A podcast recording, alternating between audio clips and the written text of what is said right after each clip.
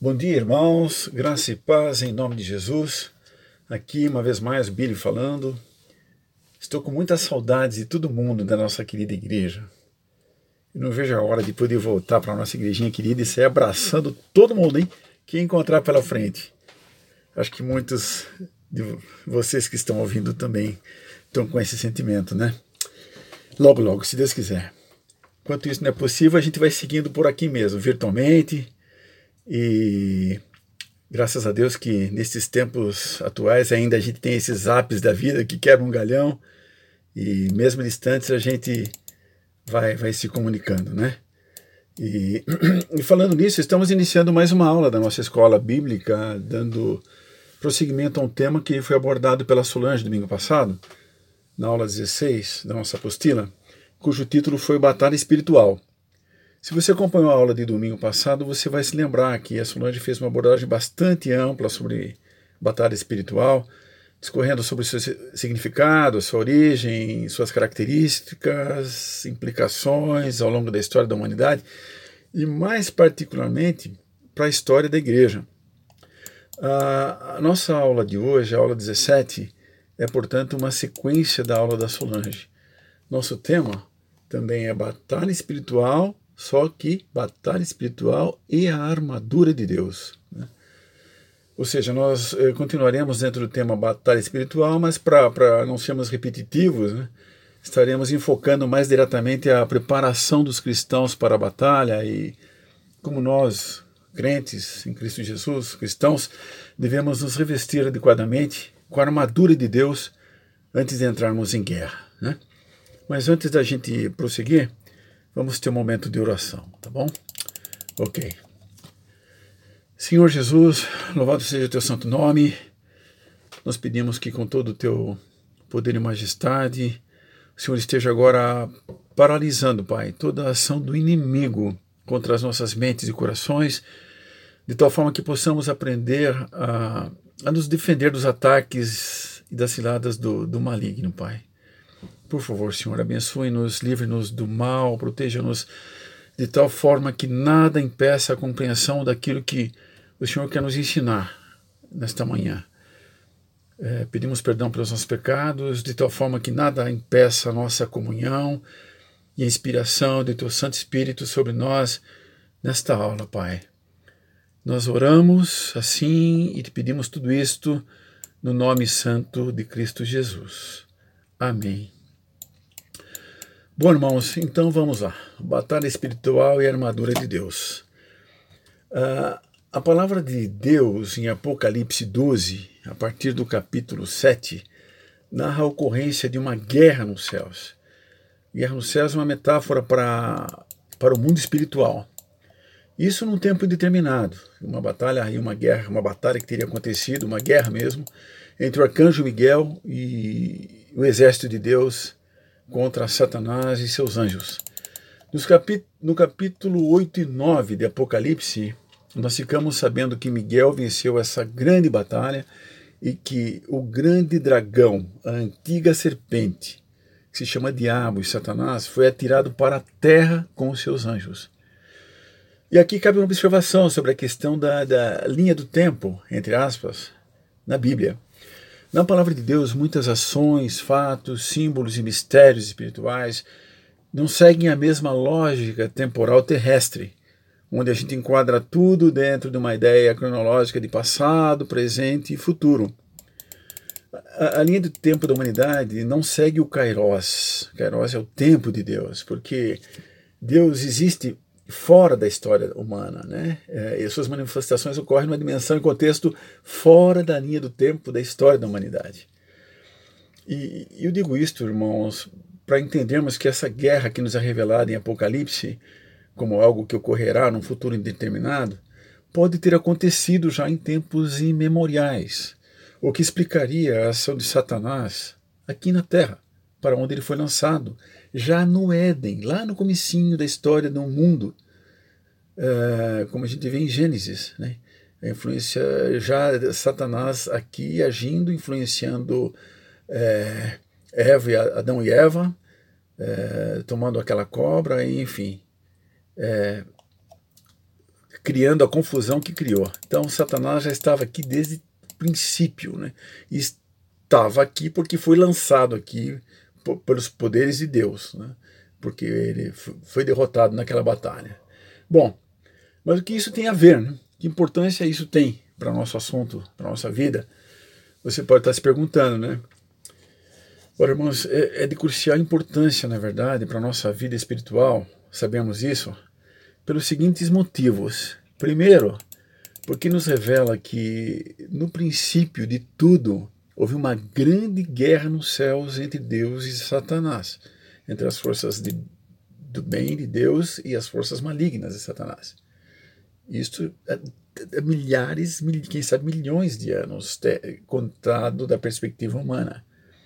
Segundo, nos revela que Satanás e seu exército foram derrotados e lançados aqui na Terra. Então ele perdeu a guerra e foi jogado aqui na Terra. Terceiro, que mesmo definitivamente derrotado, inclusive dentro da história do homem, derrotado por, por Cristo Jesus, por meio de sua morte e ressurreição, inclusive quando ele estava para expirar, declarou: tudo está consumado naquela cruz. Né? Então, ali, com, essas, com essa a, a, a, é, exclamação de Jesus, né? certamente já estava decretado também decretado o final, o fim e, e, e, das ações satânicas, diabólicas sobre a humanidade. Né? Jesus consumou tudo ali naquela cruz. Né? E, mas acontece o seguinte: mesmo derrotado, não só pela morte de Cristo na cruz, mas pela ressurreição de Jesus, que ali foi realmente a, a grande vitória, né? a grande vitória de Deus sobre o mal. É, mas é, é, até que chegue um momento determinado por Deus, apesar daquilo que Jesus fez na cruz e de, de ter ressuscitado, até que chegue o tempo determinado por Deus, Satanás vai continuar fazendo de tudo para roubar, matar e destruir e arrastar consigo para as trevas tantos quantos ele conseguir. E seu alvo principal é a igreja, a noiva de Cristo. Quarto, quarto, em quarto lugar, isso significa que nós, a Igreja de Cristo, temos de estar em estado permanente de guerra contra esse inimigo. E irmãos, é óbvio que quem está em guerra e precisa se preparar adequadamente para as batalhas, né? precisa conhecer o modus operandi de seu inimigo e precisa estar vestido adequadamente para o combate, o confronto. E também tem de saber usar as armas e as proteções adequadas hum, quando estiver batalhando, não é mesmo? Uh, fazendo um pequeno paralelo para os nossos dias atuais, né, em relação à preparação adequada para a batalha, para a guerra, a maioria de vocês já deve ter ouvido falar dos SEALs. SEALs é uma, é, é, é uma sigla de uma força de elite da Marinha dos Estados Unidos. Provavelmente eles são os soldados mais bem treina, treinados e equipados de todo mundo atualmente. Antes de iniciarem uma missão, eles avaliam cuidadosamente o equipamento. Para eles, cada item serve para uma coisa: proteger, lutar contra o inimigo, vencer a batalha, sobreviver e retornar em segurança. Seus equipamentos são da melhor qualidade e devem estar em condições perfeitas em todos os seus aspectos. Assim, quando eles embarcam para uma missão, eles estão mais do que prontos e a vitória é quase sempre certa. Bom, no que diz respeito à bata batalha espiritual, nós cristãos devemos seguir a mesma ideia de uma preparação adequada para o confronto com o pior dos inimigos. O inimigo que não conseguimos perceber com os nossos sentidos físicos. Nós não conseguimos vê-lo, nós não conseguimos ouvi-lo. Né? É um inimigo que é cruel, inclemente, insensível, é maligno em sua essência e, e é um inimigo que sabe que caminha para o fim, então não tem nada a perder. Então ele é motivado pelo ódio e pelo prazer sádico de arrastar muitos consigo nesse seu fim. E, por isso, irmãos, o apóstolo Paulo foi muito feliz quando escreveu uma carta aos Efésios com a seguinte recomendação aos irmãos daquela igreja. Já são é, inspirações divinas através do apóstolo Paulo sobre como os cristãos devem deviam e devem e deverão se preparar sempre para uma batalha contra o inimigo. Em Efésios 6, de 11 a 18, eu vou ler agora, diz o seguinte: Paulo escrevendo aos Efésios: Vistam a toda a armadura de Deus para poderem ficar firmes contra as ciladas do diabo, pois a nossa luta não é contra pessoas, mas contra os poderes e autoridades, contra os dominadores deste mundo de trevas, contra as forças espirituais do mal das regiões celestiais, ou seja, o mundo invisível. Por isso, vistam toda a armadura de Deus, para que possam resistir no dia mau e permanecer inabaláveis depois de terem feito tudo. Assim, mantenham-se firmes, cingindo-se, agora vem a armadura, com o cinto da verdade, vestindo a couraça da justiça e tendo os pés calçados com a prontidão do Evangelho da paz.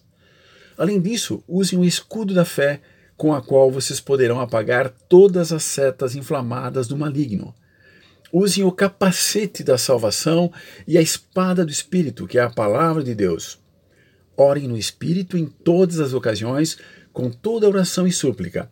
Tendo isso em mente, estejam atentos e perseverem na oração por todos os santos. E aqui ele conclui. Mas que coisas são essas? Que partes de armadura são essas? Cinto da verdade? Coraça da justiça? O que significa calçar o evangelho da paz? E o escudo da fé? Capacete da salvação? Espada do espírito? Oração? Sim, todos que amam Jesus enfrentam batalhas em sua vida e têm que estar assim cobertos e revestidos. Saibam que é, o diabo não fica nada feliz quando alguém se converte. E de qualquer modo, de qualquer modo, ele quer destruir os cristãos. E por isso mesmo, por isso mesmo, cada um de nós devemos estar sempre equipados e preparados e revestidos com esses elementos da armadura, elementos espirituais contra o diabo. E nosso equipamento é esse que Paulo disse, escreveu aos Efésios e a toda a igreja. Bom, vamos tentar pensar um pouquinho em cada uma dessas partes, rapidamente, das partes da armadura de Deus. Cinto da verdade. O cinto é uma peça que praticamente une a armadura, impedindo que as calças e a espada caiam durante a luta. A verdade é a peça central que firma a nossa fé. Se conhecemos a verdade, teremos uma fé sólida e segura. Estudar a Bíblia é muito importante, porque nos ensina a verdade. E a Bíblia nos diz que a verdade é Jesus. Couraça da justiça. A couraça é aquela parte que protege o coração e os órgãos vitais do, do guerreiro. Um coração endurecido pelo diabo não acredita mais na justiça e se volta para a depravação e a maldade, seguindo desejos carnais e egoístas.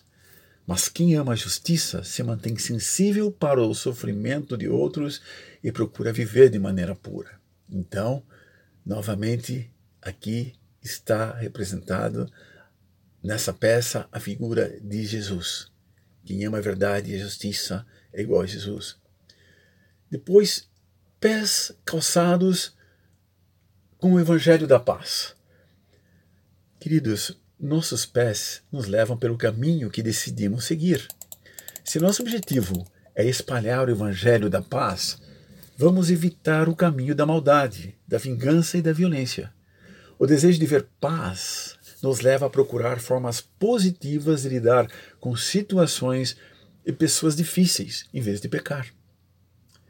Novamente, quem era o príncipe da paz? Que a Bíblia toda nos fala sobre isso, no Novo Testamento. Jesus. Estão percebendo que em cada elemento da armadura, Jesus, se volta para a figura de Jesus. Jesus, Jesus. Mas vamos continuar. Escudo da fé. O escudo da fé, ele, o escudo, de uma forma geral, impede o inimigo de chegar perto de você. E ele o protege de setas, tiros e outras formas de agressão. A fé def nos defende dos ataques e das acusações do diabo contra a nossa mente e o nosso coração.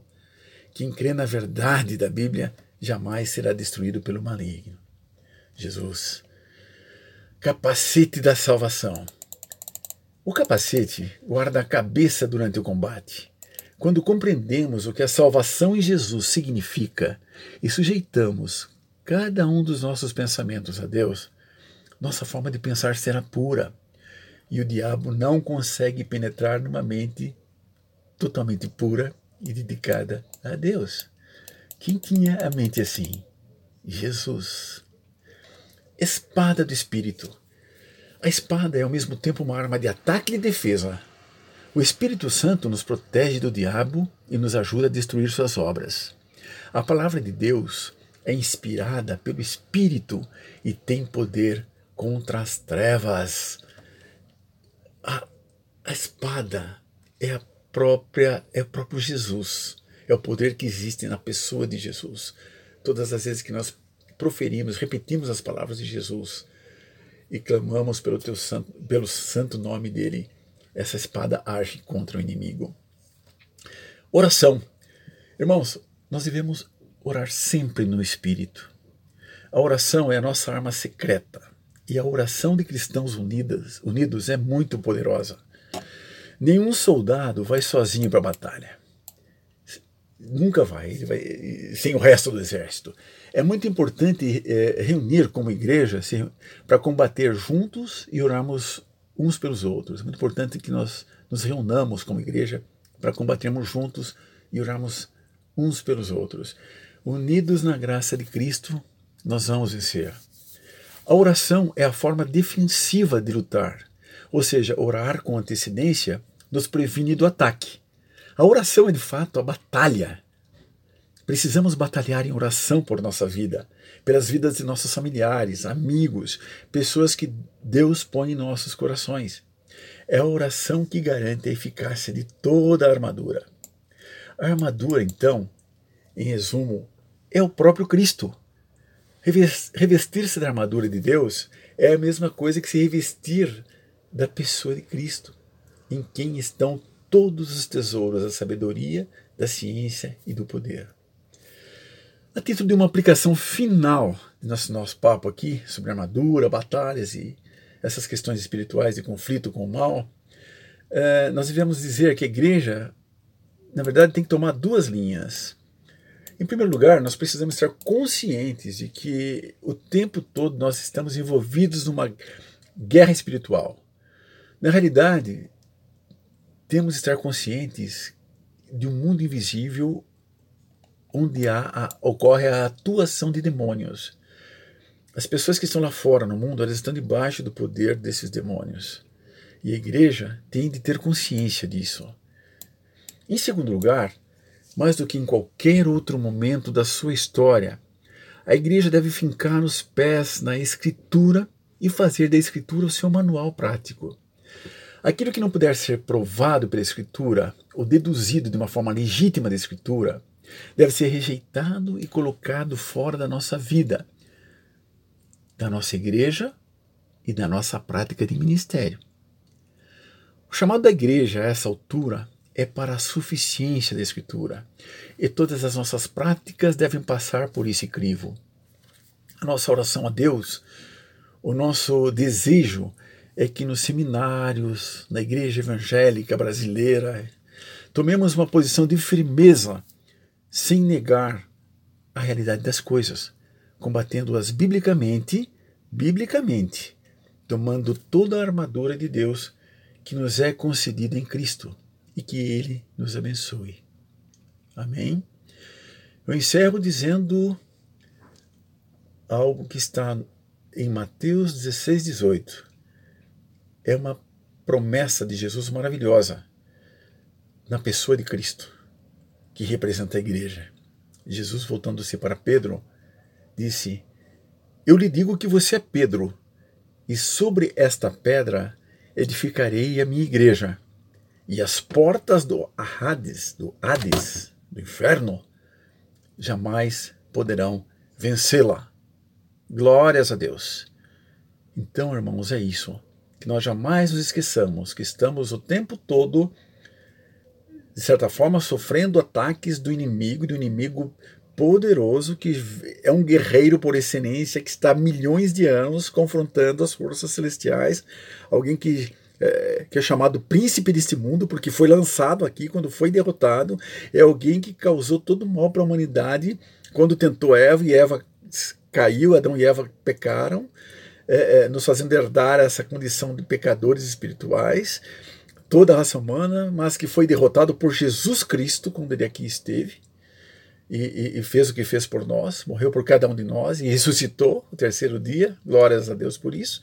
Então jamais nos esqueçamos disso. É um inimigo poderoso, mas ele não é Deus. Ele é um ser, é uma criatura e Jesus Cristo sim é Deus e o vencedor dessa batalha final. Amém?